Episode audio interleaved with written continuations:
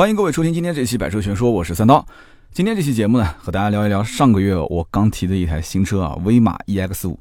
那么这是一辆纯电动的 SUV。那么这期节目呢，很多人之前也一直在等啊，说等了好久好久了。三刀，你什么时候说啊？你怎么老是藏着掖着？其实并没有藏着掖着，我之前在微博啊，包括我们的微信的朋友圈都有在发。只不过呢，音频节目呢，我希望让它稍微的完整一点。那曾经也有很多的一些小伙伴想买车，想买纯电动的车，就问我说：“哎，你当时是怎么想的？你为什么要选这个车？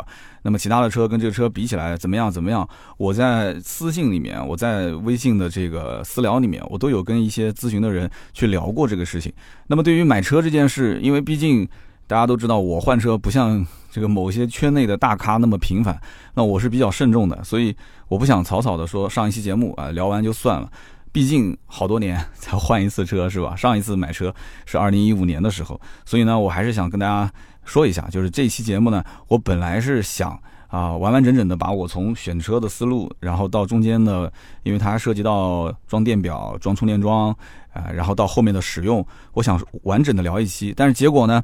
就光是选车的思路，然后加上后来的这个小区物业里面办手续，然后申请电表、申请充电桩，再加上后来提车上牌，就这么一个过程，我已经写了一万多个字了。你要知道，我以前的节目就把所有的语言的这个语言量换算成文字的话，也就五千个字左右。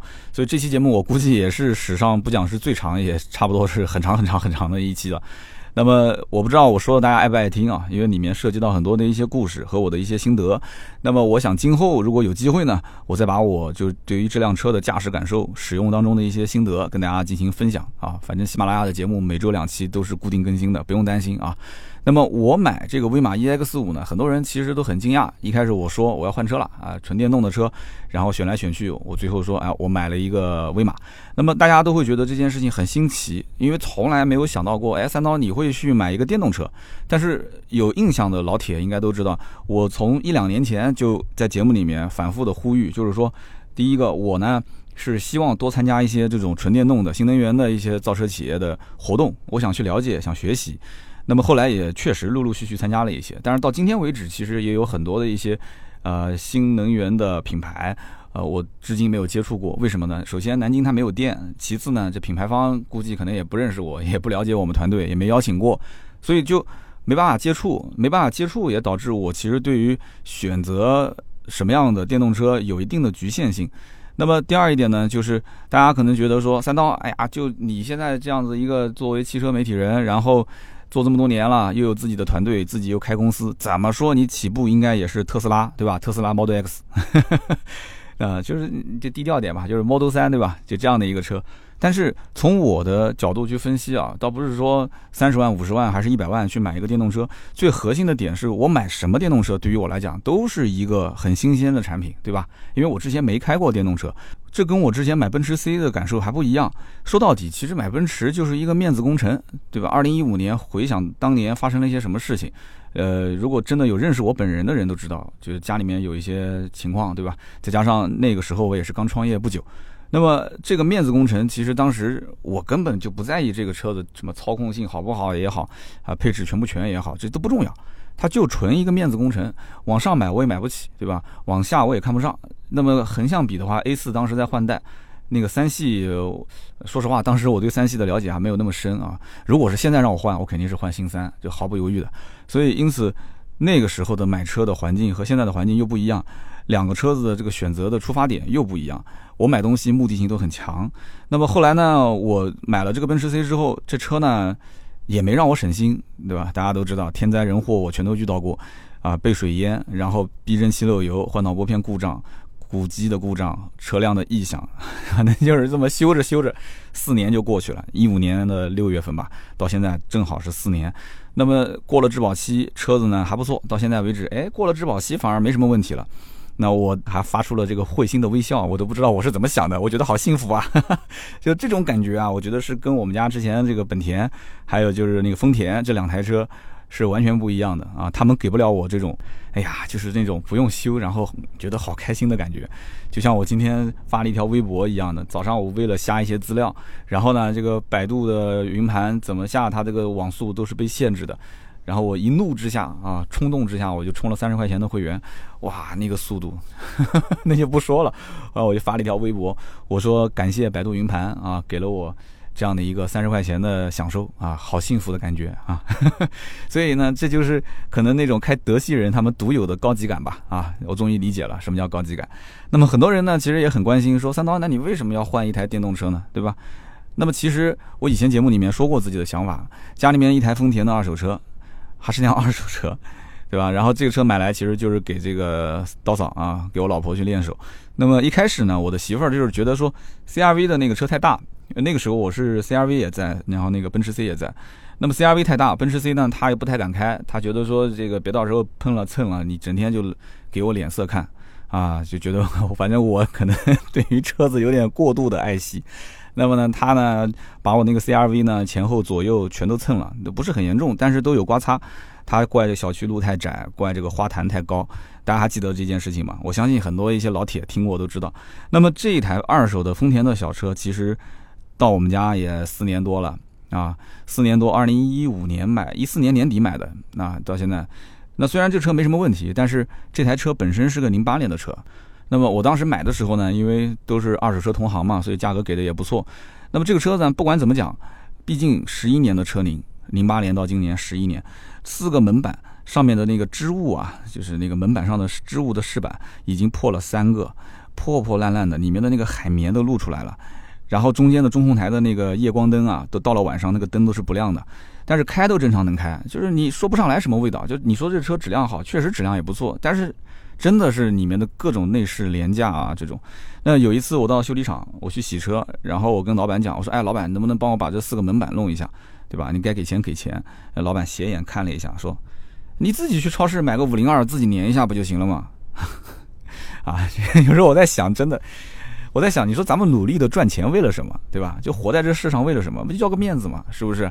这不想日子过好一点嘛，对吧？大家都能看得起你啊，对吧？有一点存在感啊，实现一些自我价值。那怎么就混了四年，混了这么多年之后，哎，这个媳妇儿还开个二手丰田？我当时在想这个问题，你知道吗？这个就回到当年买奔驰的时候那种膨胀，那种就是怎么讲呢，有点飘的那种状态，你知道？然后呢，这个家里面这个车，其实，呃，老婆还特别喜欢，我也不知道她是怎么想的，她觉得说，这个虽然是个二手丰田，但是呢。它开起来感觉哎很好开，然后车子呢也没有什么压力，就碰啊蹭啊，他知道我也不会心疼，他也不会心疼，对不对？那么通过这四年的观察，我发现我媳妇儿这开车技术长进还是挺快的，风格是比较沉稳的那种类型啊。然后呢，这个也没什么太多的一些事故，就碰碰擦擦倒车啊、蹭个墙什么的，这都有哎。但是正常开都没问题，所以我觉得他应该是可以驾驭一些大一点的车，因为那个确实有点小，丰田的小威驰。那么我也没有什么二胎的计划，实话讲啊，所以我觉得这个换大车其实也是有点私心。家里面一辆轿车，对吧？一辆奔驰 C。那这个轿车，因为我后来买了一个这个小米的平衡车，经常出去，如果车子停得远一点，你就像昨天晚上我出去吃饭，对吧？那周边这个饭店没有停车位，那怎么办？停到前面一个十字路口右拐，路边的停车位，然后我得走回来，走好远。那其实走一走锻炼身体也挺好，哎，但是我这个人就有点懒，对吧？我就打开后备箱，啪，我直接把小米平衡车拿出来。我还是那种带把的，就是带两个手扶的那种小米平衡车。所以呢，我就这样子，我就到了饭店啊，吃完饭再，我再到我的这个车位旁边去取车，哎，挺好。但是我的那个奔驰 C 就不行，它后备箱就是很很浅。就是不像 SUV 啊，它你把上面的隔板拿过来之后，拿去之后，它可以有一个上下的空间，你可以横着放，也可以竖着放，哎，所以当时我就有一个换车的想法，但是呢不是很迫切啊，我觉得 SUV 是适合我的，但我当时觉得我们家的车两台车都是平均一年也就开一万公里啊，甚至都开不到一万公里，那我呢又常年出差，老婆呢又是经常带娃儿那种，所以基本上用车的半径都是在市区开，都是一百公里以内。那我作为汽车媒体来讲的话，我其实接触电动车很早，我的想法一开始跟大家其实是一样的，就觉得说，哎，电动车企业就是骗补贴的，是吧？但是慢慢慢慢，其实这个思想是在改变的，因为什么呢？因为你看路上的绿牌的车子越来越多，私家车绿牌越来越多，网约车越来越多，都是绿牌，连公交车都变成绿牌了。那么再后来，我就是深度的去参加一些活动啊，包括深度去试驾体验一下，从理论到实测，我最后都体验完之后，我就感觉到说，哎。其实我们不去看这个行业到底存不存在说拿补贴去怎么样，就是我们看自己到底要不要买一个电动车。毕竟电动车对于短途代步来讲，真的是非常非常的省心又省钱。啊，真的是很合适这种驾驶环境，而我的驾驶环境它就是这样子的，因为我跟我媳妇儿都是本地人。你说我们俩要是回老家，都不像有一些在外地打拼的兄弟们，他们可能还要开个一百五十公里、两百五十公里，甚至更远，他不可能是买个电动车的，对吧？我们俩老家就是过两个红绿灯就到了啊，我们俩都是当地的，所以因此我们大部分的时间都是在市区开，都不跑长途，跑长途坐高铁不就行了吗？对吧？把车丢在高铁站，下了高铁打车就是了。就是如果是省内跑，我觉得都没有问题。如果是跨省的话，基本上都是用高铁加滴滴这种方式。那实在不行，下了高铁租车就是了，对吧？那对于买电动车，我真正动心思的时候，我自己是要给自己一个比较站得住脚的一个理由。那么老婆其实对这个方面也不太了解啊，你怎么买电动车啊？你那你预算多少？我说二十，你有这个钱为什么不买那么多其他的车？对吧？那我就心里面在想，我怎么来跟他解释呢？我当时是这么解释的：首先，我觉得啊，我作为一个汽车媒体的创作人员，那么我肯定是未来的创作方向是更偏向于新能源，对吧？将来的整个的市场的主流就是大的趋势，肯定就不可能逆转了，都是新能源。那如果我不是一个新能源的车主，我今后写出来的东西，我去体验的东西，他就没有很深入的体会，是不是？哎，我觉得这个理由是非常站得住脚的。以工作层面上来讲，对吧？那么再加上就是有人讲说，电动二手车将来就是它的贬值率非常的高，就是你要再换手的话，那我就想问了，这个首先它跟炒股是一样的，你只要股票不出手，你就不存在盈和亏，对吧？落袋为安嘛，你不出售它就不会存在这个盈亏问题，你就一直摆着嘛，物质嘛。那电动车我买回来。我肯定是要物尽其用的，对吧？一直要不停的去开它。那我开到个三年五年之后，它电池衰减了怎么办？电池衰减了，如果我家用不合适的话怎么办？我放公司用就是了，对不对？我作为公司的这个工工作用车，平时摄影师拍跟拍，他肯定是需要 SUV 的。那么编辑平时要如果去探店啊，到 4S 店去探店，那也不近啊。南京就是随便去哪一个 4S 园区，从我们公司过去，起码都是在二十多公里、三十公里。那编辑出门去试驾也可以开这个车，哎，我想的就挺好。我说那两三年、三四年，如果说真的有一点这个电池衰减了，或者说喜新厌旧了，我就放到公司当工作用车。然后呢，我觉得我说的挺好的，但我老婆一听，哎，她就一句话来总结了。她说呢，你呢不要跟我说这些有的没的啊，我也说不过你，对吧？你如果要换，可以换你自己那台车，你不要动我的丰田，我这车开的挺好。后来我就总结了一下，我想。那我这个跟他解释吧，肯定是在切入点方面有问题。为什么呢？因为我是老老实实的从我的什么工作角度去跟他谈这个换车的道理，对吧？那他肯定是不听的，说不通的，对吧？那从媳妇儿他的自身角度来看的话，他关心什么？兄弟们，你也可以听一听啊。就是你如果真的想换车或者给媳妇换车，就明面上讲给媳妇换车，实际上还是自己开，对吧？那你怎么去跟他解释？一定要换位思考，要从媳妇儿她的角度去看。她其实最关心的是什么？一定关心的不是你，她关心的是首先孩子，对吧？如果是有孩子的话，关心孩子；其次就是她自己。所以呢，我后来就换了一种方式去跟她沟通。那怎么跟她沟通呢？我是这么讲的：我说，这个那台丰田啊，已经十一年了啊。那么这个车呢，你知道，它车上连。车身稳定系统都没有，当然了，女生都不太懂，我就跟她解释了半天，各种比划。我说什么叫车身稳定系统？啊，我说就小孩子的那个骑的自行车，你见过吗？对吧？如果没有车身稳定系统啊，怎么怎么？如果有稳定系统，那怎么怎么？然后我在那边比划，我们家女儿以为我在跟她玩游戏呢，她在那边也跟着配合。然后我就跟她讲，对对，就是这样，对，演示给你妈妈看。啊，就当时这个氛围是比较轻松的啊。然后呢，这车我说，你看啊，一共就俩气囊。这车都十一年了，这俩气囊我都不知道风吹日晒到现在为止过期了没有啊？其实气囊哪有什么过期不过期的说法？哎呀，你懂的，对吧？就这期节目，反正他听了也晚了。然后呢，这个女人其实你要知道，女人她对于。这个烧饭去超市买东西，他经常接触这些商品，他会有一个对过期两个字啊很敏感的这个概念。但是男人的话，如果你平时不怎么，对吧？烧饭买菜什么去超市的，你可能你不太会了解，就不敏感。所以呢，就关键的时候，你跟他讲，你说气囊到时候过期的话，不就不管用啊，对不对？就就安全啊。然后我跟他讲，我说你再看这车子又小又不安全，你看我说的对不对？我要让他肯定我，对吧？这叫做先同步后引导。我以前节目里面也说过的。我说你，而且再说你这车子现在开了四年多了，对吧？你也是个老司机了，而且你看你现在开车开的比我还稳，这叫做吹捧。你把它要捧起来，哎，吹捧捧起来。然后我说这个你平时小碰擦也很少啊，几乎都没有啊，这个确实是事实。然后我再跟他讲说这个车，你看，就算啊碰碰擦擦有那么一点，我觉得也无所谓。以前我把这个事情看得太重了。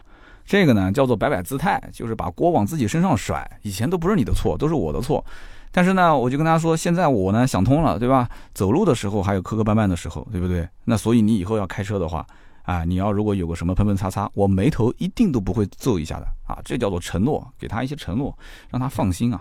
那么只要以后你人没事就行了，这个属于叫做客户关怀。哎，就这样子，哎，我感觉那天这个聊天的结果真的是非常的好啊，就气氛一下就缓和了。那么再后来，慢慢的就是你知道的，对吧？软磨硬泡，对吧？旁敲侧击的，老婆有一天突然就松口了，就跟我讲说，哎，你什么时候去看看车啊？你不是要换车的吗？我说那换换换换换你那台，我那台。哎呀，你要换就换了，不行就把那个丰田换掉吧。好嘞，啊，这事情不就得了吗？啊，就搞定了。所以说，选择电动车还是燃油车这件事情。其实呢，我是基本上不会有改变的。那么老婆其实对这个没有什么概念，啊，也没有什么疑虑，因为为什么呢？她知道我本身是搞车的，就是以后哪怕这个车子就是开出去有问题了，也肯定我去找拖车去拖也好，修也好，跟她不相干。你只要不要妨碍我带孩子就行了啊，不要妨碍我开车的时候办正事。但是我呢已经想好了，我肯定是买电动车，对吧？而且我要买一台电动 SUV。那为什么要考虑 SUV？我刚刚前面其实也说到了一点，就是之前我说那个小米平衡车的事情。那么还有一点是什么呢？就是我呢，你想啊，本身买一台电动车，我就没有想过它会有什么操控性，我是放弃了操控性这件事情啊。什么特斯拉也好，什么蔚来也好，这个太遥远了，不相干，我也不想去买他们这些车。那么买轿车和买 SUV，你既然都放弃操控性了，你觉得这两个车之间差别有多大？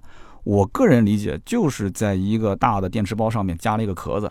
你想想看，这种电动车连传统的引擎和变速箱都没有了，是不是？那你怎么去跟他谈所谓的操控性呢？对不对？那你要再讲的直白一点，你说你开个自动挡的车，所谓的操控，那跟以前我们开手动挡的车子，那差别又很大。所以说，大家要想一想，就不要天天听别人讲什么操控、操控、操控到底代表什么啊？操控这个东西也是要拿对比才能看得出它的差别的。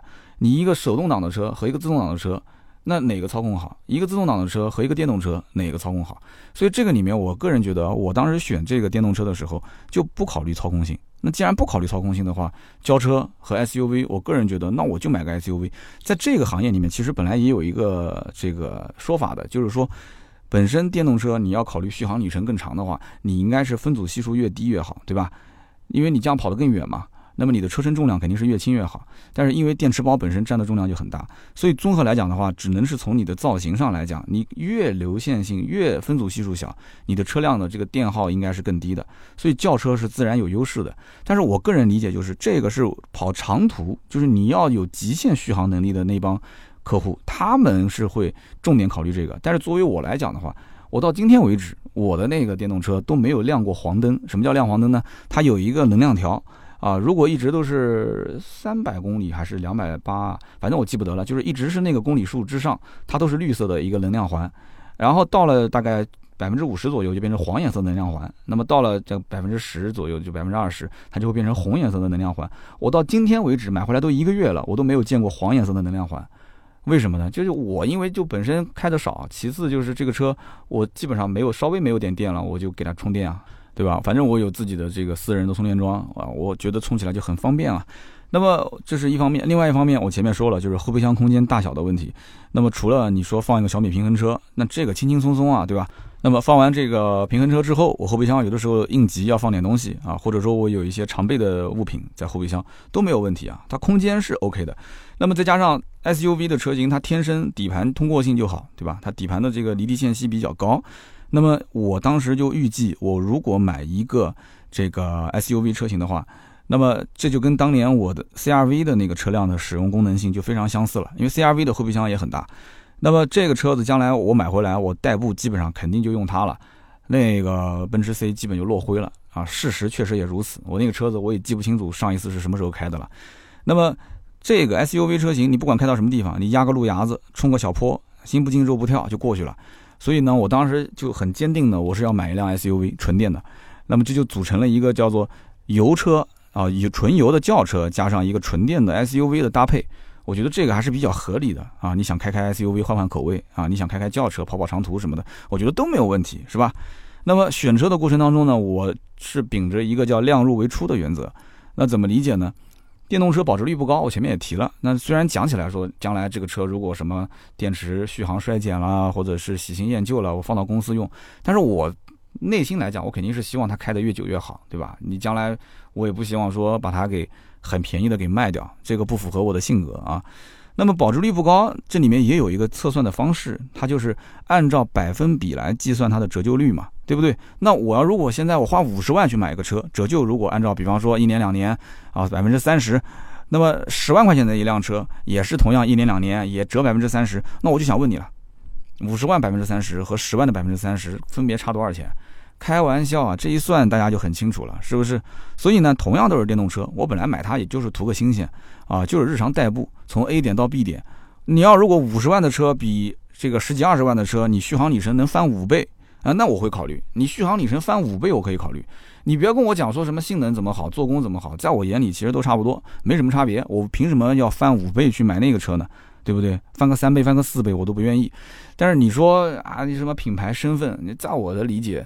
电动车的里面就是两极分化，上面就是像那个哑铃的两头，上面像特斯拉，对吧？啊，未来也算吧，因为它定价也比较高。下面其实都是一些很低端的，这是早期的一个电动车的市场的一个整体的情况啊现象。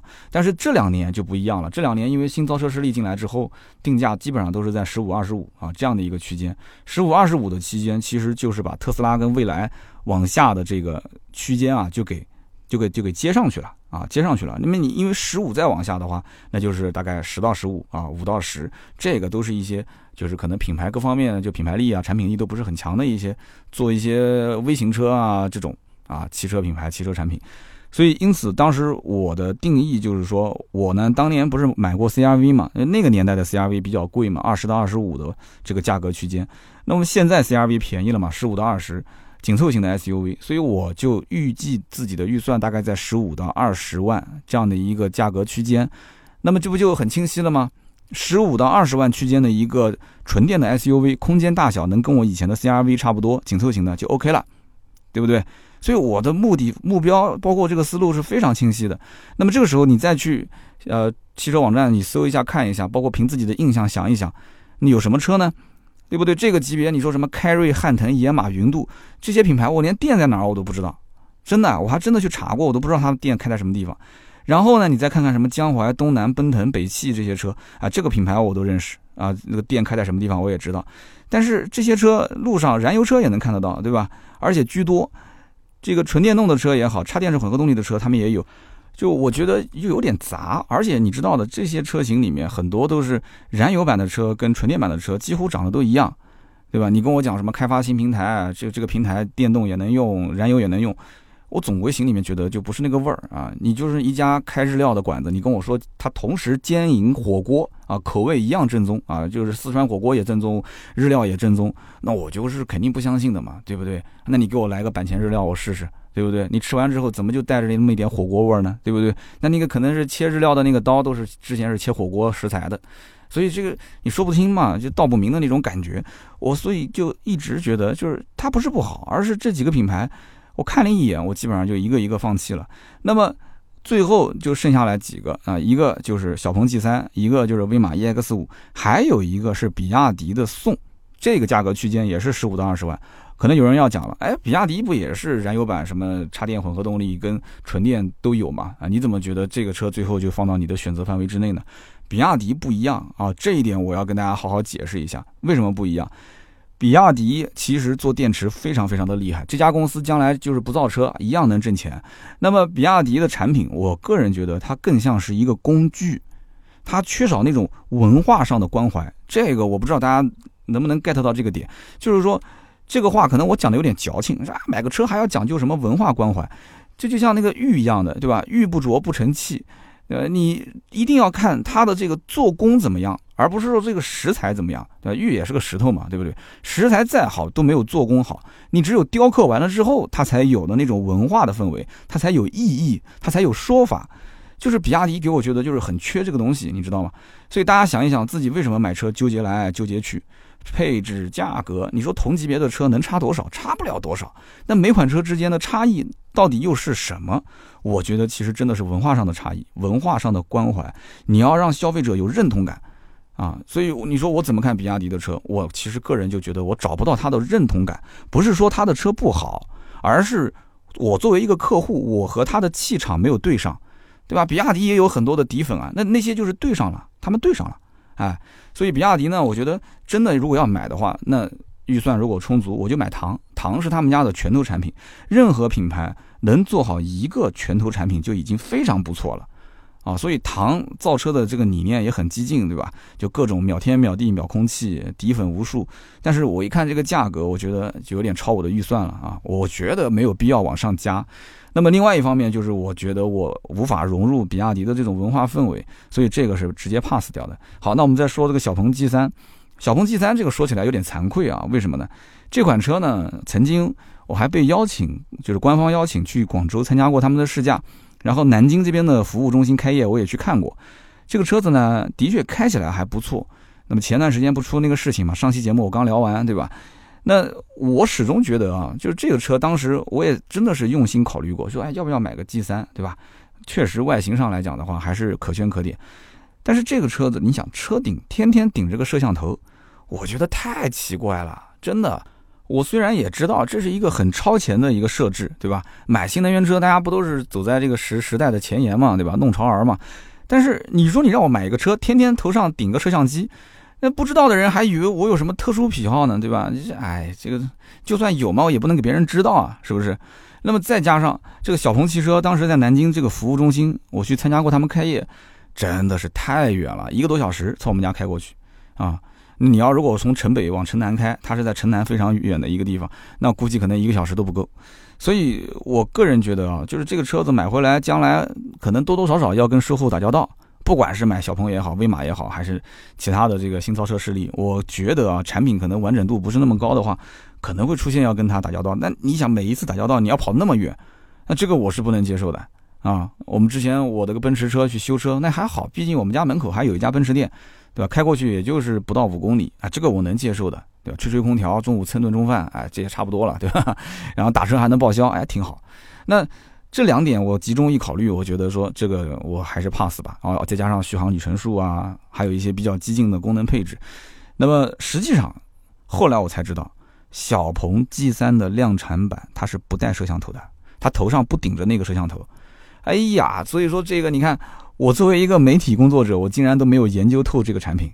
那么第二点是什么呢？第二点就是，如果小鹏的车子出问题，它其实是可以上门取车，有替换车，然后来给你进行维修，好了之后再送给你啊。或者就是，比方没有替换车怎么办？你自己上班打车，他给你报销费用，一回事。所以真的说来有些惭愧啊，说来有些惭愧。我作为一个这个媒体工作者，我没有把它给研究透，但其实。啊，没研究透，没买也好啊，这个要不然七月份的可能这个维权大军里面又多了我一位啊。那么最后就是讲这个威马 EX 五，那么买这个车故事可就多了啊。首先跟这个车子是有一些缘分的，我虽然说不太迷信，但是有的时候冥冥之中有些东西我还是信他的。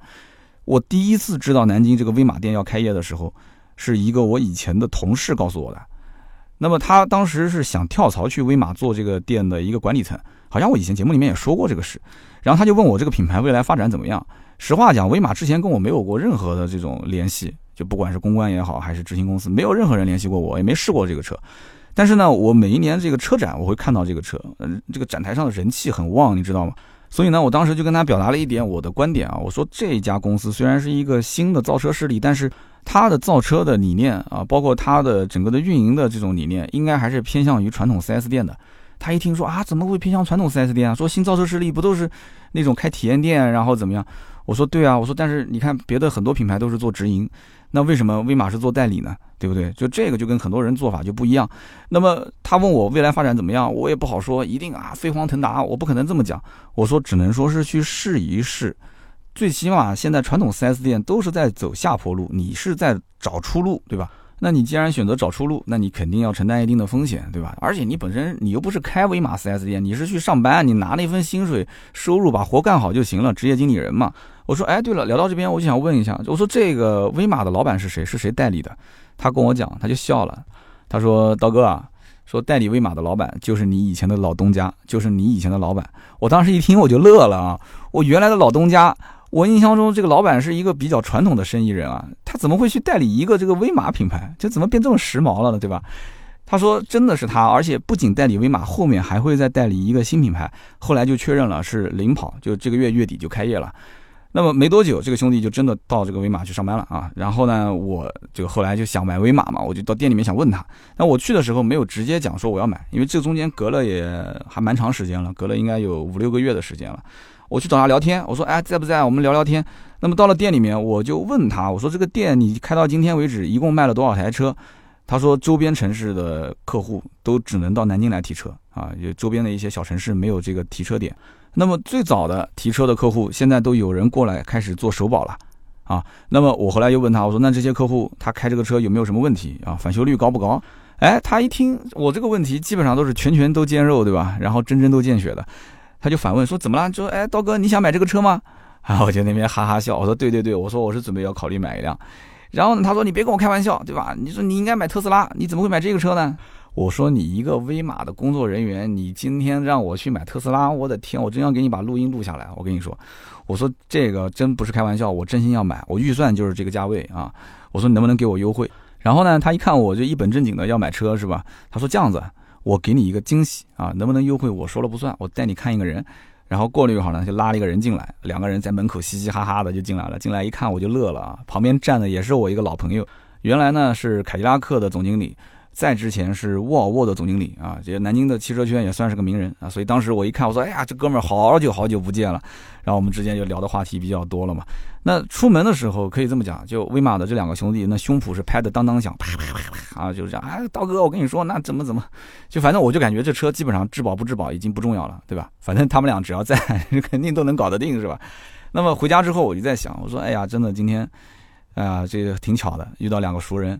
而且那么热情啊！然后他们其实从跟我聊天的过程中，我感觉他们对品牌各方面还是充满信心的，因为都是自己人嘛，对吧？要如果说真的不好，真的不要买，那就会私底下跟我讲说：“哎呀，算了算了，都是自己人，都认识十来年了，对吧？你又买其他的车。”所以当时我就在想，我说：“哎，讲的都不错，说的也挺好的，又是熟人，那是不是就真的定这个威马 EX 五呢？要不要再看看，对吧？”那我就在家里面又在研究，而且当时的威马 EX 五正好是一八款和一九款的交替。就是一八款也在店里面，一九款当时试驾车没到，后来到了以后我又过去试了一下，一九款多了一个 L 二的自动驾驶，然后当时呢又正好赶上这个补贴滑坡那个事情，那么总价是要比一八款要贵大概两万多块钱，那么后来一九款的试驾车到了之后，两边又反复体验了一下，发现就除了一个多了 L 二自动驾驶。那么其他的包括像座椅，哎，确实也比一八款会变得软一些。那么内饰的精致度有一些饰板做了一些提升。那除此之外也没什么太大差别。我当时就在想，这两万多块钱啊，对吧？到底要不要省？想来想去，我觉得其实买这个产品跟买传统轿车真的是不一样。买这种东西就跟买手机是一模一样的，就是你买它就冲着体验去的，对吧？你说十几万都花了，对吧？你说你还买个一八款吗？啊，不可能啊！我就上一九款，多两万块钱就多呗，两万多一点，对吧？那最后我就定了这个威马 EX 五，当时定了一个四百续航的一个顶配一九款。呃，看了一下它的选装，我觉得意义不是很大，什么升级一下音响啊，啊，什么升级一下这个冬天的这个电池包的加热啊，啊，我说算了，这个我就不要了。南京也没有那么冷，真的冷的话我就开奔驰呗，对吧？那么说到订车的过程呢？呃，也让我很感慨，为什么呢？因为我在 4S 店卖车卖了那么多年，对吧？那我和这个 4S 店的两个领导又那么熟，我很了解这个里面的很多的一些这个进货价、出货价。我说我这一单你就不要挣钱了，对吧？但是呢，跟他聊完，包括他跟大老板申请完，呃，大老板也是我以前的直管领导啊，最终这个价格还是没有让，就是说这个车价是没办法让的，一分钱不让，原价来订车。为什么？因为订车都是通过手机的 app。哎，我跟你讲，虽然他没给我让一分钱，但是这种方式我是非常非常认同的。那么在这个 app 上面，把相关的这个车型配置、选装全部给它确定好，确定好之后，包括颜色啊，确定好之后交六百六十六的一个意向金，这个叫做小定啊。大家看电动车的这个相关的文章都会写说，哎，什么什么时候我付了一个小定，什么时候付了一个大定，小定是可以退的。买房的时候也会交意向金，先确认一下，对吧？大概有多少人要买我们的房？那么你要如果不想买房，我也可以退给你，对吧？那当然了，你你想买，他不想卖，他也可以退给你，是吧？所以这只是个小定，然后呢就是大定，大定就是要再交一万九千三百三十四，就是说把这个两万块钱补齐，对吧？那么补齐两万的定金时候，这个钱就不能退了啊，因为为什么呢？厂家那边的系统就开始生成排产的订单了，那么我当天是一次性操作完成的。如果大家呢，就是想先了解一下，加个配置，然后后期可能要改颜色，要改什么的，你就先六六六啊，交完之后，你先不要交那个一万九千多的钱，你等到最后完完全全想清楚、想明白、想透了，再交那个一万九千三百三十四，就是两万块钱定金结束啊。那么当时我操作完之后呢，因为没什么优惠，对吧？那。这个威马的店总，你你我就算不说，你面子上能过得去吗？对吧？你这不打自己脸吗？都是自己老兄弟啊！你跟所有的客户都一视同仁，那这个我的面子往哪搁？所以呢，这肯定是要给我一点惊喜的，对吧？那这个不是钱的事儿，这是面子的事儿。那么从订车到提车中间呢，一共是等了整整一个月啊，整整一个月的时间。那么这个期间呢，我还要办几件事情，什么事呢？一个呢就是装电表，对吧？一个呢就是装充电桩。有人讲说，哎，买一个这个电动车不就是装个充电桩吗？不是的，你得先装个电表，再装个充电桩。那么说到这边，可能有人要问了，说，哎，三刀，你以前节目里面不是讲你们小区是不能装充电桩的吗？啊，关于这件事情呢，我只想告诉你一句话啊，事在人为，精诚所至，金石为开啊，只要你坚持，没有什么不可能的。的确是这样子的，我们小区是不可以装，但是呢，今年年初的时候，我偶然得知小区的广场，就我们小区的一个一个那个运运动的广场啊，老头老太太那边去跳这广场舞，那个广场附近要建一处公用充电桩，当时讲要建，后来这个物业呢，他他可能是因为要建那个公用充电桩，他就接触到了一些关于充电桩的这个安全啊，包括充电桩的一些这个国家的政策的趋势啊，他就知道了。就没有以前那么硬了，就是拒绝的那么硬。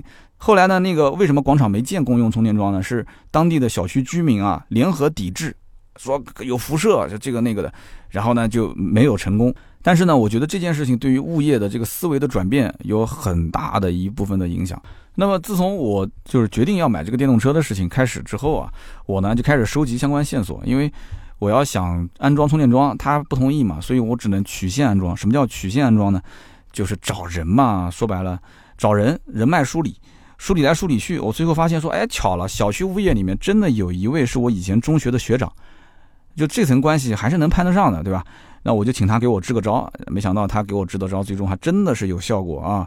咱们小区呢是拆迁的安置房啊，我很多听友都知道。那么这个房子是没有产权的，然后呢，全部都是地面的车位，这个地面车位里面只有小一半。啊，只有小一半是固定车位，然后大一半都是路边的随机车位，而且所有的车位是只租不售，他也受不了小产权房怎么可能售车位呢？那么这种小区很多人还是欠这个物业费不交的。我当年算是比较老实，我是年年交物业费，所以小区就把我们这些交物业费的提前安排这个选择固定车位，所以我们家两个固定车位都是在一起。那哎，没想到这一点反而最后成了我这个装充电桩的一个必然条件，就是这种小区。必须是固定车位才能装。你要如果是路边停车位，你想都不用想。那么有人讲说，那我们家是地下停车位，那又是产权车位，怎么样？那就不用问了，不用问，百分之百肯定能装，没有问题的。小区物业如果说不能装，你可以投诉他。啊，我这种就已经算是非常特殊的情况了。那么我既然有固定车位，又有我这个初中的这个学长他引荐，所以后来我就找到了物业的这一把手。然后我当时还准备了很多资料，我想当着这个一把手的面，好好的给他上一课。结果呢？那天我就去到这个物业办公室，然后见到这个领导。领导呢，当时就问我，他说：“啊，你这个车子买好没有啊？”哎，我一看这领导挺客气的，我说：“啊，我这个车子过几天就定了。”我说：“这个桩子呢，如果你要真装不了的话，这车子我还是要买，买完我就去外面充，没办法。”然后呢，那物业的领导就摇着头啊，一边抽烟一边摇着头笑，说：“哎，你这电动车有什么好的呀？”啊，其实他这么一问，正好切中要害。为什么呢？哎，我做汽车媒体的，你想问我电动车有什么好的？对不对？那我肯定跟你往海了吹啊啊，各种吹啊，吹到最后，就物业领导我估计自己都想买了。然后我那个哥们儿就是初中的学长，在旁边也帮我煽风点火，帮我助攻，对吧？那说啊，我这学弟南京汽车圈人脉特别广，你以后买车找他肯定没问题，不会错。啊，啊我头点的跟小鸡啄米一样的，对对对对对啊，拍着胸脯啊，当当响。为什么呢？因为这哥们儿要帮我去盖章啊，对不对？然后物业领导就说：“哎，你申请表带了没有？”我就说：“啊，带了。”我就给他看，然后一看说：“哎，这申请表上你要写车型。”他说：“这威马 EX 五。”说：“这什么车？”然后我又给他吹了一通啊，就各种海的吹啊。然后吹到最后，我觉得吹的肯定有点过头了啊。这领导最后问了一句：“说你这车是是国产还是那个什么这个合资进口啊？”我我说这是国产车。啊，领导当时瞬间就没什么兴趣问了，他连多少钱都没问啊。完了这个说啊，行行行，说你把这表放这边吧，反正我这两天拿到物业总公司给你去盖个章，我只能说试试啊，但是我不保证一定能成功。那么就过了一天时间，我后来发了个微信给他，我说领导，请问就是这个事情成了吗？他回了一个成了，啊，就说你过来拿吧，大红印章就给盖回来了。哎，我当时那个兴奋，我特别兴奋，你知道吗？就是整个这一个小区里面，我唯一。到目前为止啊，唯一的一个装充电桩的人啊，就我认为这个应该是最难搞的一个环节啊，竟然就这么过了。然后呢，这个物业盖完这个同意安装申请这个充电桩的这个表格之后，那基本上后面就是顺理成章的事情了，没什么太多很困难的事。那么我要在家里面拿一份这个固定车位的租赁合同。结果这个租赁合同我还弄丢了，你想这哪一年租的这个车位啊？那租赁合同就一般就是签一次，后面就不签了。结果第二天我又跑到这个物业，又去找那个大领导，哎，还不错，又给我补了一份租赁合同。然后呢，安装充电桩就是你有了这个申请表，有了租赁合同之后，你再去订车。其实我前面讲，我说我车已经定了什么的，那个是想给他施点压力。其实还没定，谁敢那样定啊？我的天，订个车，结果充电桩装不了，那很头疼的。所以兄弟们一定要记得啊。最好是就这么操作，就跟物业这么操作，赶紧把这个盖章给盖到手之后再去买。那么有产权车位是基本上百分百是可以拿到物业章的。我刚刚前面说了，如果你不是产权车位，但是你地下车位、固定或者是这种固定车位，什么叫固定车位？固定车位就是你至少跟他续租一年以上啊，就租赁期一年以上，那基本上物业也会给你盖章。如果你都搞不定的话，那只能说你要像我这种，我这种是很难很难搞的，就是又不是产权车位。然后呢，这个又是租赁的，就唯一的好处就是好歹是个固定车位，这种基本上都不太可能。南京有一个著名的主持人叫志勇老师，我相信很多人都知道。当然这个事情，我本来我本来一开始想物业如果搞不定的话，我来问问志勇老师能不能帮我找关系，我就发了个微信给志勇老师，志勇老师直接就跟我说这个很难，只能是沟通，只能跟他就是私底下去交流。啊，他说我们每一年接触这种，就他是专门做电台的这个投诉维权的，他说我们每一年接触这种。就是关于充电桩物业不给安装的事情特别多，但是你这种情况，这个就真的是比较难，只能是谈。哎，没想到最后还真的给成了。那么成了之后，除了这两份资料，一个是呃固定车位的租赁合同，一个就是小区物业的同意的这个盖章那个申请表。除了这个之外，还要带什么？还要带一个叫充电桩技术参数，这个是 4S 店提供的。那那么还有一个就是身份证，拿着这几样东西就可以去申请电表。不是装充电桩啊，是申请电表。那有人可能要讲说，哎，申请电表干什么？我们家不就有电表吗？那个很多都是在那个楼梯的那个旁边能看到，还有的是在那个负一楼底下会统一有一个电表。但是不都有电表吗？还要申请什么电表？我这么跟你讲啊，这个楼道里面的确是有电表，但是大家要清楚，充电桩的电是从哪里来的？充电桩的这个电必须是从电表接线接过来。那你去算一算，你的那个车位跟你们家这个楼梯口的这个电表之间有多远？你算，我算过，我们家那个楼梯口的这个电表到我的停车位大概五百多米，五百多米，我会算笔账啊，大家听好，算笔账，三十米之内的电缆线是免费的，啊，那么也就是说五就算五百米，你剩下来四百七十米的电缆线是要交钱的，材料费是三十块钱一米，这还不含开槽的费用，你要拉过来，你肯定要从地上开槽，对吧？开槽有人工费，有材料费。对不对？那还有一些其他的不可预知的费用，比方说小区物业给不给你开槽，对吧？那好好的地面你把它搞坏了，你其他的剩下来的这个钱，所以你你算就光这两笔钱，你算下来就一万多块钱了。你花一万多块钱去给充电桩去装一个这个 这个供电线，我的天哪！你你愿意吗？你肯定不愿意啊。那这个方案就不现实。那怎么操作呢？肯定是就近装一个新的电表。这个电表的安装位置能离你的这个停车位有多近，就离它有多近，这是最好的一个解决方案。那不过现在好在什么呢？就是很多的一些新小区，大多数的这种只要是地下的停车位，它的这个电表安装是很方便的。只要物业允许的话，电表安装的位置肯定是离你的车位是不远的。那么这个申请电表肯定要去国家电网，对吧？国家电网我当时查了，南京这个地方，你比方说我去办，一共四个营业点，那就找自己最近的一个。后来我去了有一家，就是反正我是在雨花台这边嘛，对吧？就去了。哇，这个一进门，我当时感觉还是这个搞电的有钱，真的。这个国家电网一进去之后，那个档次，那比银行档次还高啊。你要知道，这个银行装修为什么要上档次？那是因为要让老百姓相信他有实力，你才敢把钱放到他那边。就国家电网平时一般没什么老百姓会去接触的，是吧？他这个就是真的不差钱，那里面空调打的，反正他用电也不要钱，那个空调打的我的真的直哆嗦啊。所以这个装修标准，我觉得应该对他来讲算是比较低调了啊。然后进门左手边就是做这个办业务的柜台，右手边是新能源车的一个展示区，哎，这个就有意思了。营业厅外面还放了一辆车，也是展示这个新能源车的租赁业务。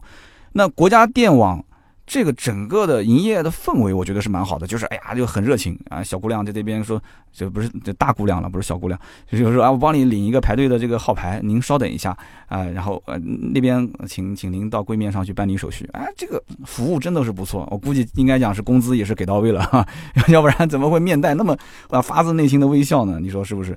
然后到柜面上，我就把我相关的一些材料给到这个柜员，柜员整个操作应该讲是非常的快，没有什么拖泥带水的。中间我来，我本来还想他可能是不是要为难我一下或者怎样，就签了一份叫做非居民用电业务申请表，然后在一个那个一个掌上电脑，是一个华为的掌上电脑上面签了个字，填了一点个人信息，好了，我我说啊，呃这就办完了啊，对啊，办完了。然后他说这个电卡你可以拿走，你也可以不拿走。然后呢，你记一个这个你电卡的那个叫住户号，你把它记下来，然后你直接你可以用支付宝绑定。然后我现场我就把它绑了，绑完之后，最近这一个月啊，电费不就直接就扣了吗？就很简单，很方便的一件事情。真的就是申请电表的过程非常非常简单便捷，但是需要注意几件事情，就是说，首先它所有的证件一定要原件，然后复印件呢。这可能各个网点的服务就不一样了。反正我觉得这家还挺好的。我在雨花这边，我拿过去之后，我有两份是忘了付了，他就帮我现场给付了，但是也没收钱。但是我个人建议就是原件、复印件都带好。然后这个威马，我当时这个车的充电桩是七千瓦的，大家要搞清楚，就是说申请电表它的最小值是八千瓦，但这个没有问题的，不用在意。我当时因为这个事情还特意问了一下。因为我是纯电车嘛，纯电车跟插电式混合动力车的这个充电桩的这个功率是不一样的。我是七千瓦，那么它申请电表最小也只能是八千瓦，它这个数值是不能小于你充电桩的这个数值的。所以因此他说没问题，然后我又问了一下人，我对电这个东西也不太了解，然后他们跟我讲没事儿，好，那就这样。那么电表申请提交之后呢，一般都是第二天有工作人员打电话，然后给你约到现场，到现场来不是安装啊，兄弟们，他是现场勘察。就是他要看看周围的环境适不适合装，什么地方适合装，所以这件事情我个人建议就是你不要等他来了以后急急忙忙的带他到处转，之前你就可以直接跟小区物业去沟通，去问他，你说我们单元的总配电箱或者是小区的配电室在什么地方，然后你直接拿着手机去拍两张照片，把自己的这个总配电箱或者是小区的配电室的这个照片拍好，然后呢把大概的位置距离跟他说一下。可以省掉非常多的事情，真的。你来了以后，你看呢，你就知道了。他看一圈说啊，对，就跟你当时微信上说的一样，他就走了。这个勘察这个流程是一定要有的，但是呢，会省时间。为什么我这么讲？因为我就遇到了一个很奇葩的事情。当时我跟师傅讲，你说的那个什么总配电箱也好，小区配电室也好，我我问过物业了，物业说不知道，没有。然后呢，我的那个停车位的旁边有两个柱形变压器。然后这个师傅就怎么都不相信，说雨花台区怎么可能会有柱形的变压器呢？柱形变压器是那种很老很老、几十年前的那种小区里面才会有的。我说你说对了啊，我们小区就是那种几十年前的老小区啊。我说要不你过来看看参观一下。完了之后呢，他结果过来一看，果然啊就是一个叫柱形变压器。那这个柱形变压器呢，这个师傅讲你这样子拍几张照片给我看，他说这个柱子上面一定会有一个编号。你把那个编号拍给我，然后我啪我就拍给他。他说啊，我给你确认一下，的确这个确实是可以装电表的。然后我说那装什么地方呢？他说你看那个柱子上面有没有空的地方。我就啪啪啪把三根柱子的照片都拍给他看，结果发现三根柱子上面两根柱子上已经有就像那个电表的那个电表箱小铁皮箱，两根柱子上面已经有了，就唯独空了一个柱子没有。哎，就强迫症的人看肯定不舒服。我说这一切都是天意啊，这不真的一切都是天意吗？三根柱子 就缺那么一个，就给我留好的啊，老天就给我留好的。那么在装这个电表的过程当中呢，我全程都没有看。我九点钟跟他就是见了面之后，我说你装就这个位置，他说好。然后呢，我就唯一提醒了一句，我说师傅你一定要帮我接地线啊，要不然我到时候那个充电桩充不了电。那师傅当时就笑，他说我不要不给你接地线，我过来给你装什么电表呢？这个呢，我估计大家经常也会遇到类似的情况，就是你跟这种专业人士去沟通，有些话就可说可不说。就像医院里面你去看病，对吧？医生给你开个药，你说，哎，医生你为什么不给我开那个牌子的药？那医生一般不会回话，都肯定直接就给你翻个白眼就过去了。所以这我当时可能是说了一句废话吧。反正呢，这个电表的安装很简单，也很顺利啊。那么后来呢，装这个充电桩的时候就没有装电表那么顺了。为什么呢？其实很简单，就是充电桩的安装并不复杂。但是充电桩因为我是装在这个地面车位，所以我需要在外面加一个这个防雨的小铁盒子，就跟那个电表一样，外面有个铁盒子。那么我之前也查过，就是这个充电桩是免费的，但是防雨的这个盒子呢是要收费的。那么他当时跟我讲说，因为这个安装充电桩都是第三方公司。来安装，但是这个费用是由卖车给你的这个 4S 店啊，或者说是这个品牌方，他来提供这个安装费用，所以你是免费的。但这个铁盒子是不在这个费用包含当中的，所以因此要额外给钱。他说你稍等一下，第三方公司跟你联系。然后呢，第三方公司加了我微信之后呢，告诉我说这个铁盒子要四百五十块钱。我当时心想，一个铁皮盒子，那我说除了铁皮盒子之外还有什么？他说就是一个盒子。我说一个铁皮盒子四百五十块钱是不是有点贵了？所以我就上这个万能的某宝就搜了一下，基本上某宝上面的价格都是两百多一点点。那我当时就进这个这个车友群又问了一下，我说大家都是自己买还是买他们这个第三方公司带过来的？大部分的人都是自己买，而且都是两百来块钱。所以我觉得这个明显能省两百块钱的事情，我干嘛还用它的呢？又没什么差别，对不对？都是一个铁皮盒子。结果呢，我就在网上就买了一个这个。啊，防雨盒、铁盒，然后安装师傅打电话给我的时候呢，我还跟他讲了，我说啊，我大概是怎么一个这个现场的安装的情况，电表在什么位置，我也拍照片给他看了，我做的应该算是都比较细了，对吧？那师傅过来后来也是先看一下现场啊，没什么问题，然后确定吗？你是不是安在这个位置？我说确定。好，那么安装充电桩也是有两个方式，第一个就是立桩，就是做个立柱在那个位置。那么把充电桩装在那个立柱上，就像外面的那些快充就是立柱。那么还有一种呢，就是你们家如果后面有一面墙，哎，你可以装在那个墙上。那我当时那个位置旁边正好是有一面墙，所以我就是建议装在墙上。因为你要如果是竖那个立柱的话，立柱也是要给钱的，那要打几百块钱啊，那一个立柱，我觉得没必要嘛，对吧？放那边也碍事。装墙上，装墙上，自己买这个防雨的这个铁盒子，那么我觉得都没毛病，对吧？都沟通好了。他说那行，你确定你自己买就自己买。结果哎。当天过来安装的时候说，铁盒子安装费用要收五十块钱。我说，哎，这我从来没听你之前跟我讲啊，费用这个东西都是提前讲好的。他说那不管，我们公司都是这个规定就是这么收的。那我说，那我装充电桩对吧？铁盒子我可以自己买，但是安装所有的费用都是免的。那我要跟这个卖我车的这一方，我去跟他沟通。然后这个 4S 店又跟我讲说，这个你不要给，不用给，就不用你烦。然后他们之间又是打电话沟通。沟通的过程中，那个师傅肯定是先停下来了吧，对吧？也耽误了一些时间，最后告诉我说：“好，这个费用我就不收了，我给你装。”啊，我就继续装吧。结果装的过程当中发现，哎，这个他带来的那个盒子跟我买的盒子还有差别。他说我那个盒子装不了。我说那你把你带来的盒子让我看一眼呗。结果打开来那个盒子一看，哎，他那个盒子其实做工还不错，这个实话实讲，上面还印了一个这个威马汽车的 logo。然后那个盒子为什么他说我的装不了，他的能装？他盒子里面预留了充电桩的这个安装孔位，就是你要把充电桩的那个小桩啊装到那个盒子里面，铁皮盒里面。但是他的那个安装孔位，我买的那个是没有预留的，他那个是预留了一个上面两个口，下面两个口，然后中间的那个位置也是打的刚刚好。我说那之前都没有人跟我说过这种事情啊，对吧？而且我当时我在某宝上面买的时候，他也没跟我说，我还问他，我说我是一辆威马，他说都可以的，我这边卖过的。那人家能装，为什么我就不能装呢？我所以要跟他好好的掰扯一下这个事情了。那么他跟我讲说，那我不管，反正你这个装不了，你要想装，你不行你自己弄，我反正就负责把你这个装上墙就可以了。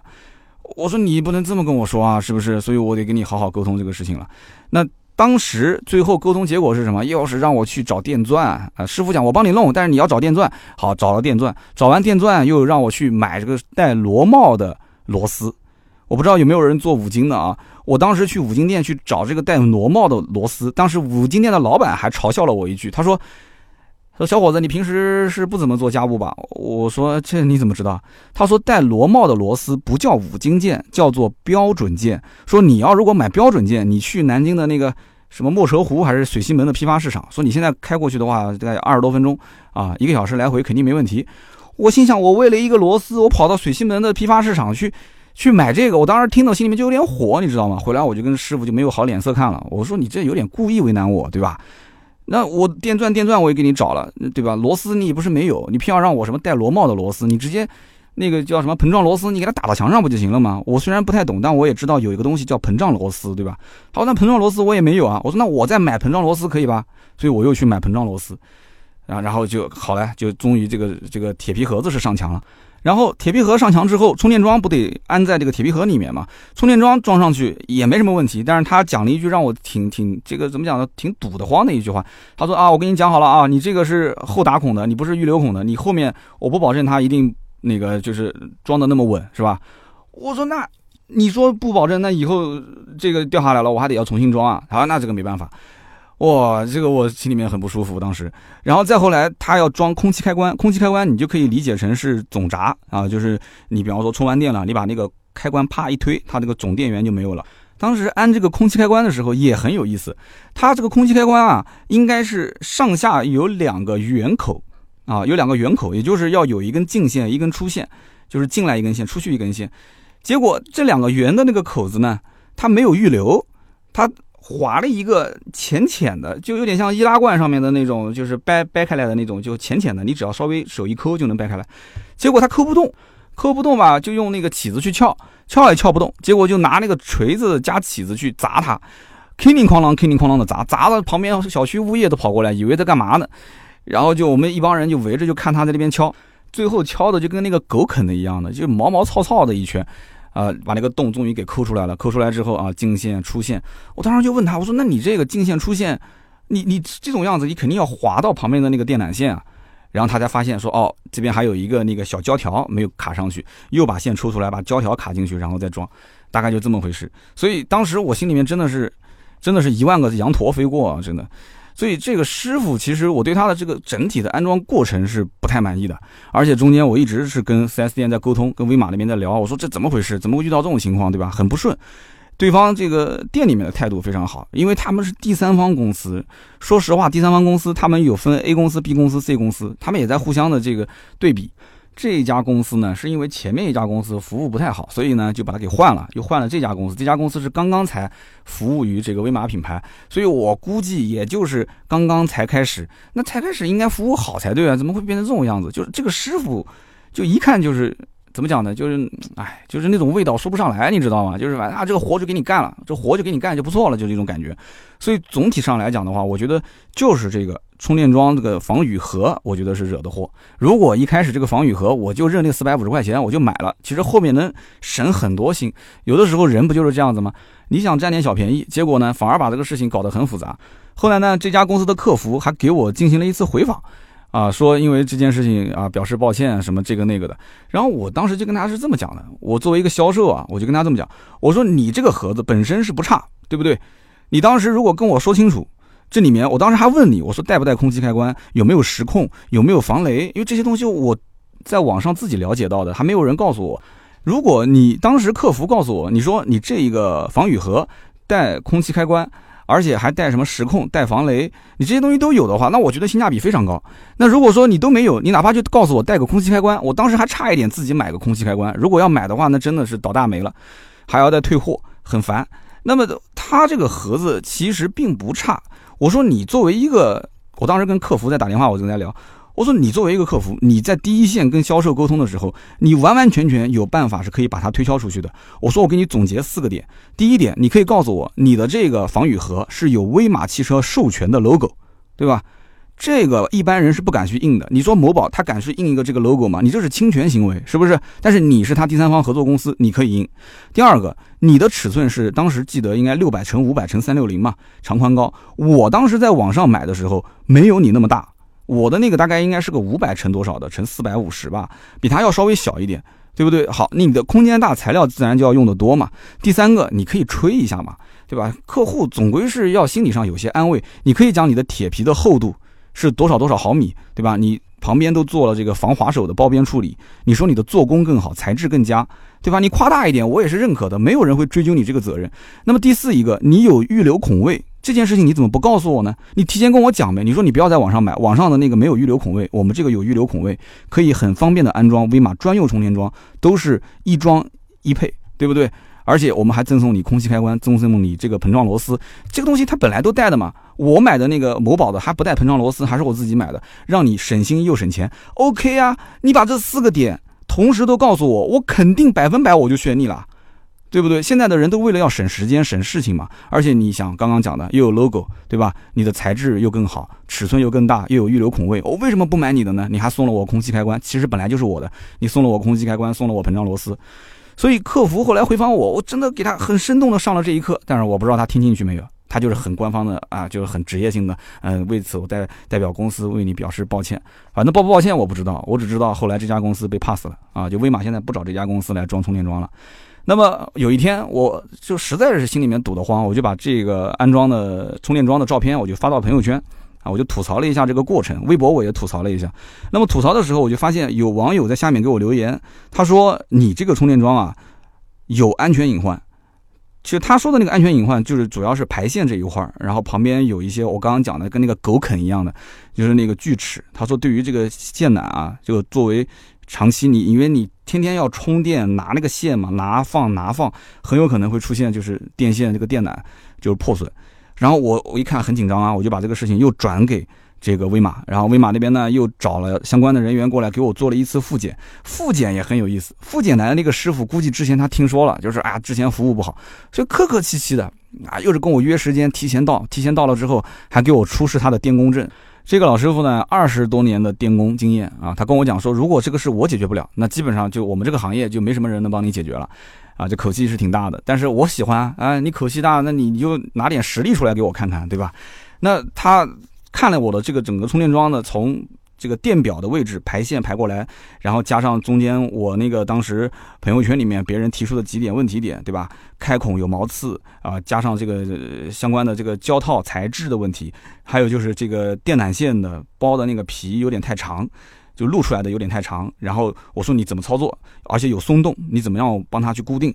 结果哎，这个师傅当时环顾了一圈我的停车位，说行了，我已经有解决方案了。他怎么操作？他找了一个小木块，一个小木块就地上捡的，然后呢，他自己有一个这个美工刀，然后拿美工刀切到小木块里面，然后拿个小榔头当当当当当就开始切这个小木块，然后呢，切成了一个那种。应该怎么说呢？就是一种像三角形、立体三角形的那种状态。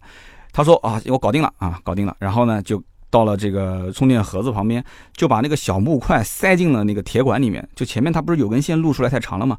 塞进去之后，旁边用这个电工胶带、绝缘胶带就给它进行包裹，裹了很多道。然后师傅手一拍说：“OK 了，放心使用吧。”他说其他的那几个问题都不是问题，说主要就是这一块。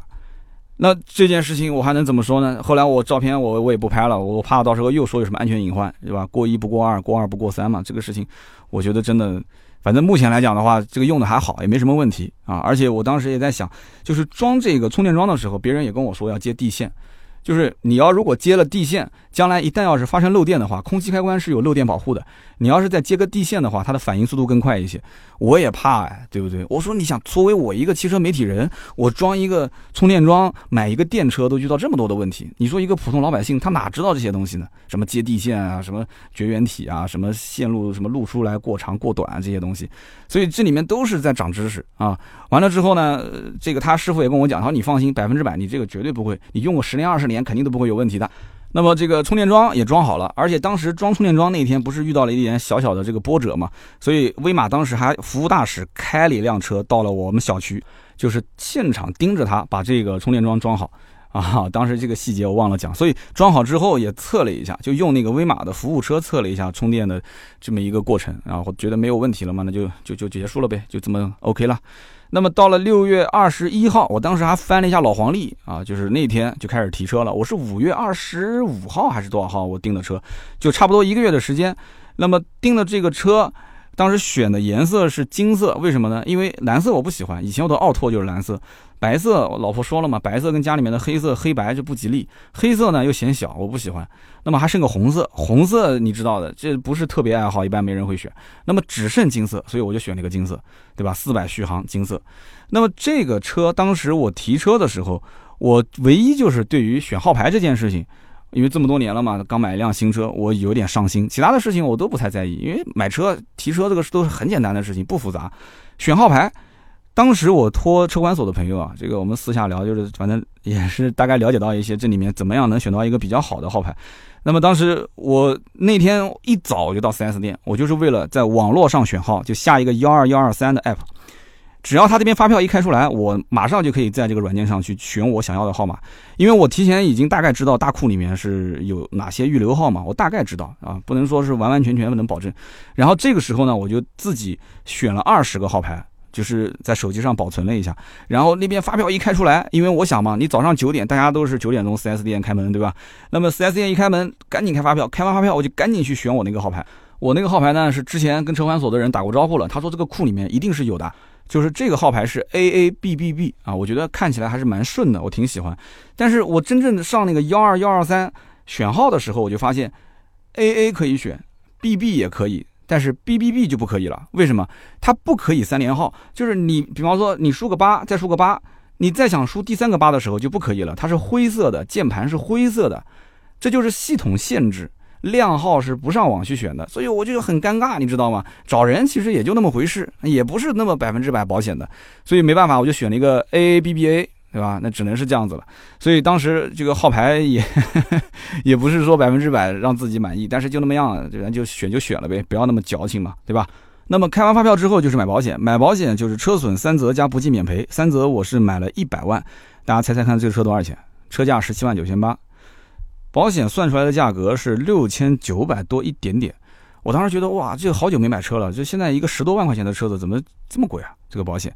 后来我想了一下，其实这不是十多万的车，这个车的车价当时在系统里面，因为买保险我也是找了人嘛，就是在他的保险系统里面只有两个价格可以选，一个是二十多万，一个是二十二万多。所以我当时一想，我才知道，其实它是按照补贴前的价格来计算保险的这个价格的。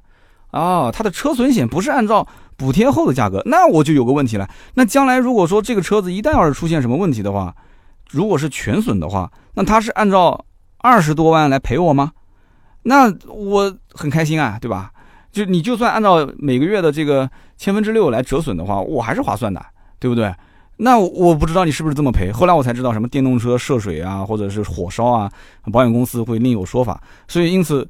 有保险公司的朋友可以在我节目下方留个言啊，就是不是我讲的这么回事？所以它保险的计算方式不是按照我的发票金额来的，十七点九八万，它是按照补贴前的官方的价格来算的。那么当天我还出了一个笑话，就是我身份证没带。身份证没带，但是身份证没带，结果因为都认识嘛，所以就用我的身份证复印件啊，就开始进行办这些手续。但是最终你要是办这个临时牌照的时候，那 4S 店你再有什么关系也没有用了，临时牌照必须要原件。所以后来我就等到下午，下午我就又杀回去，然后又开车回到 4S 店，拿上我的这个身份证原件，就办那个临时牌照。等临时牌照办完之后，时间也差不多快两点了，因为下午车管所两点才上班，所以我不讲嘛，车管所的这个日子过得简直是太爽了，两点才上班。那么我家女儿那一天正好是幼儿园毕业典礼，三点钟开始，所以我就不可能去上牌了。那怎么办呢？要不就是挂着临牌就开回去算了。但是你下次还得来，还得要约时间去上牌，很烦。我就想一天就把它办完算了。所以呢，我就问他，我说 4S 店能不能帮我代办上牌？就是我不去了。所以后来这个威马上牌的事情也是 4S 店的人帮我带上的，因为牌照我已经选好了，所以呢，这个他只要过去拍个照片，完了之后呢，直接走个流程，然后把牌照给我安上去就可以了。那么基本上我买威马的过程，从选车到中间啊办电表，然后上充电桩，到最后提车，基本就这样一个流程，一万多个字的文章。一个多小时的时间，很多人可能要讲了，说三刀，你这里面涉及到的技术参数太少了，功能配置，然后这个车多少度电，用的什么样的电池，用的什么样的电机，开起来什么感觉，你都没说，慢慢聊行不行？因为这里面故事太多太多，因为是我自己的车，我本身又喜欢跟人分享，也喜欢讲故事。我们以后多分几期，如果大家爱听的话，你觉得如果这不是充值的话，你觉得喜欢听，那我们就多讲一讲，这跟这个车相关的故事太多了。因为现在我基本上就开这个车了。我跟你讲，有一台电车到你们家之后啊，你整个的出行的思维都不一样了。我讲一个，大家也别笑话我。我现在这个园区里面楼下的这个食堂，每天中午大概就是十块二十块就能吃一顿，它可能是有补贴的，哎，的确是很便宜。但是呢，你天天吃，天天吃，它食堂里面就那么多个菜，也不怎么换新。有的时候我心里面就觉得，哎呀，我就不想在这边吃，不想在这边吃呢。南京的这种街边的什么面条馆子啊，这些小小饭店啊，特别多。对吧？我也是个吃货，我也很清楚。你以前你想让我说天天中午开个奔驰出去吃饭，我绝对不会干这个事情的。我来回的油费都够一顿饭钱了。但是现在就不一样了，对吧？哎，我中午比方讲说，哎，我想吃一个南湖面馆，对吧？我想去吃个寡妇面啊，我想吃一个皮肚肉丝面，我想吃一个那个啥，直接一脚油就走了，直接一脚电就走了。因为什么呢？它电费就很便宜啊。这个车子开出去基本上就是四分钱一公里啊，几乎都不用去考虑它。对不对？你说你在食堂里面点个饭还要排个很长的队，可能也要等个十几二十分钟。哎，我出去开个车，我十分钟就到他面馆了。我今天吃这一家，明天吃那一家，哦，我开心的很。为什么？因为我不用考虑我的出行成本了。所以现在这电车到了我们家，我跟你讲，我天天开，使劲开。但是怎么使劲开？我这个月也就才开了七百多公里，还不到八百公里。所以我还得要再想想办法。就平时。但凡能开车的，我就一律不去 利用其他的什么交通出行方式了，因为本身电也相对来讲没有什么排放，对吧？对啊，节能环保啊，就理论上讲是节能环保的。那么以上就是今天这期节目的所有的内容，感谢大家的收听和陪伴。不用着急啊，后面我们会慢慢的聊。如果大家还想听的话，你可以在留言区告诉我。有人讲说，那我不想听了，你这为嘛你讲了半天，我不想听你讲那些东西了。其实它的电机、它的电池、它的相关的技术我都研究过，因为毕竟我自己买的车。那么，包括跟很多的一些车圈里面的大神啊，一些威马的车主，我也都交流过。那么，具体这里面很多的一些玩法，还有它车上的一些体验，好的地方、不好的地方，以后有机会我可以再跟大家分享。如果你想多听一听的话，那我们以后每个月找那么一两期节目啊，或者说一个月一期节目吧，我们可以沟通沟通，聊一聊。后面我们也会去啊，用这个百车短评啊、趋势价啊，还有国民车顾问啊，来聊一聊这个车，因为我们还有自己的视频的方式。那么这一期的图文会在礼拜天。啊，也就是七月二十八号上午的十点更新。好，那么感谢大家的收听和陪伴。关于威马 EX 五我的这个购车经历，大家有没有什么想说的？可以在我们的节目下方留言。那么大家如果说城市代步的时候买车，你到底会不会考虑电动车？也可以说说自己的观点。那么家里面如果你有两台车，你会用一台电动车去取代其中的一台燃油车吗？就像我这样，你觉得电动车除了续航，还有哪些是阻碍你购买它的一个因素？那么留言互动是对主播最大的支持，我们也会在每期节目的下方抽取三位，赠送价值一百六十八元的芥末绿燃油添加剂一瓶。好的，那么看一看上一期的节目留言互动。上一期节目呢，有很多好朋友都说了自己的看法，就是关于新车买来就降价，到底怎么调节自己的心态。那我相信呢，大多数的人应该都没有。太关心过自己车子买完之后到底价格是怎么一个走势，而且也没有出现过类似像小鹏汽车这种情况，对吧？车子可能甚至还没提，结果突然咔嚓一下，价格降了很多，配置又增加了很多。但是也有一些朋友是遇到了这些事，比方说有一位叫噜噜 L U L U 杠 E U 啊，他是这么说的：他说一七年我在美国的时候，跟我一起住的小兄弟啊，当时我就介绍他听你的节目，那么他后来也一直在听啊，谢谢你帮我的推荐啊。他说：“今天我听了这一期话题很有感触，为什么呢？因为我四月份的时候订了一台宝马的叉三，那么当时我选了一些套装，没有现货，所以就一直在等。结果五月份的时候推出了一九款，把原来的雾灯给取消了。那么六月份的时候呢，我就提到车了。提完车之后，刚提完，宝马就宣布说九月份会出一个改款，全系标配座椅加热，中控屏换成最新的，操作系统也变成了 ID 七。说看到这个消息，我心里面就肯定不爽哎，对吧？”那我买的车不就成了一个又减配没雾灯的，然后加配又没赶上的这样的一个绝版嘛？那么关于这件事情呢，我也看到了不止一个人在我的微博的后台留言，也提到过，就是买了宝马的叉三的这客户，只能讲一句话，就是现在的整个车市啊，竞争相当激烈，很多的产品啊，只要对手出现了一个新品种，对吧？新产品增配降价，哪怕就不是增配降价，就是他把他的产品力提升的比原来要强，竞争对手一定是立马做出反应。为什么？因为以前的车市都很好，你好我好大家好，很多人呢手头也有一点闲钱，对吧？买这个车也行，买那个车也行，所以两边都是属于一个比较膨胀的状态，就是市场反应就不会变得那么快。但是现在不同了，现在是你死我活，就是一定是干死对方为止的那种状态。所以说，你比方讲宝马的叉三，那奥迪的 Q 五 L，包括奔驰的 GLC，但凡只要有一个产品力提升起来了，那其他的车子一定要跟进。只要有一个产品更新了，它也得要跟进。甚至于再往下看，对吧？凯迪拉克啊、雷克萨斯啊，啊，甚至其他的一些这种所谓的二线豪华品牌，他们的这些产品一旦竞争力要提上来了，价格定低了，宝马、奔驰、奥迪。肯定是要相应的去进行改变，而不是说一定要等到什么四年大换代啊、两年小改款啊，他不会干这个事情的。现在什么半年啊、一年出现一次年份改款，这都是很常见的事情。所以因此呢，我觉得安慰你一下吧，好吧，你这次不就中奖了吗？对吧？聊以安慰。下面一位听友的名字叫做小小小自然，他说：“说说我身边的例子吧，我的表姐一五年五月份买了一辆凯迪拉克的 ATS-L。”啊，一提到这个车，听友就笑了啊。他说这是二五 T 的时尚，当时它的落地价是二十八万，当时就想买着嘛，这个预算也有限，对吧？就是试驾一下，感觉哎，这个车子的这个提速也不错。那我表姐当时就一点都没犹豫啊，直接就订车了，就买了。结果呢，前段时间 A T S L 的价格就成了一个白菜价啊，他心里面就很不舒服，他觉得说当时真的应该是加点钱直接买奥迪，就不应该买这个车。所以呢，他说我从我身边人的这些例子上来看。我说不上来他有多后悔，但是你只要把这个时间线拉长之后，大多数的车子价格都是往下的，对吧？所以对我的启发就是，买车的时候啊，有的时候你不能太贪图于便宜，而是你可以稍微的超一点预算去买一些你真正自己喜欢的车，对吧？你不要就着自己的预算来，有的时候呢，你图便宜去买车反而会后悔，对吧？所以呢，这是小小小自然的一个留言，讲的是有道理的，还是那句话，对吧？要为了喜欢而买，不要为了便宜而买。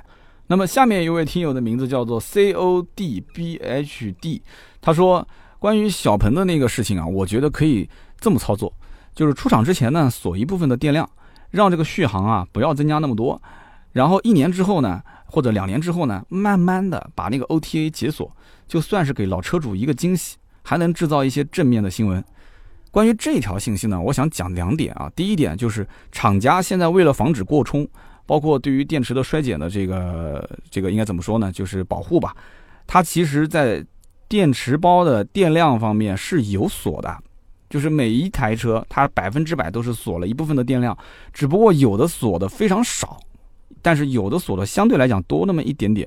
我看过一个数据，应该是在百分之三上下一点，百分之三、百分之五。那么最极限的，有的可能就锁了百分之一到百分之二，对吧？没人讲说我一锁锁个百分之二十，那是不可能的。但是我从你这个留言里面，我感觉你其实就起码要想把它锁个百分之二十，甚至百分之三十，那这可能吗？你想想看，一共现在的车子就五十多度电，好一点的啊，有的续航里程短的就三十多度电，五十多度电的车，你给它再锁个百分之二十，你等于一下子给它干掉十度电，十度电你将来再放出来的话，问题也不大。但是你十度电其实就是成本啊，现在一度电的成本都是一两千块钱啊，对不对？你把它十度电给锁了，然后续航里程一下子就下来个百分之二十，甚至都不止。你这个不能按照等比例来算的，对吧？那么结果它的续航里程又下来了，车子又卖不出去，因为它跟竞争对手比，竞争对手只要不锁电，它的续航里程就比你多。老百姓只看账面上的数据，那你锁这个 OTA 有什么意义呢？对不对？你增加那么多成本，一年之后、两年之后、一年之后、两年之后。黄花菜都凉了，兄弟，黄花菜都凉了，所以这就是为什么大家现在有的时候甚至不出于安全考虑，或者说不出于这个电池的这个衰减的保护考虑，都要把电池电量用尽。那为什么那么多车最后自燃了？其实很有可能是它其实在这个电量的锁电方面，它没有做的那么的保守，它做的很极端，所以导致反复充电、长时间充电会出现一些问题。这个锂电子电池以后有机会我们再讲。我用车的过程中可以跟大家说一说，就长期你是处在一个满放满充状态，肯定是不好的，那肯很容易出问题。那我现在就基本上不是这种样子，我充基本也是不充满，就是有的时候每一周的时间会给它做一个这个满充，算是一次健康的体检啊。但是大部分的时候我是不充满的，就是随用随充。大家都知道锂电子电池其实这样的话是相对来讲比较好的啊。有机会我们再慢慢的聊。好，那么感谢以上三位听友，也感谢大家呃对我们节目的留言和评论的支持。那么中奖的听友也不要忘了啊，点头像，然后把你的快递的信息发给我们，或者直接加微信四六四幺五二五四联系我们的盾牌。那么大家有什么新车跟二手车想咨询价格的事情，都可以来找我们，也可以加这个微信号。好，那么今天节目就到这里，我们下周三接着聊，拜拜。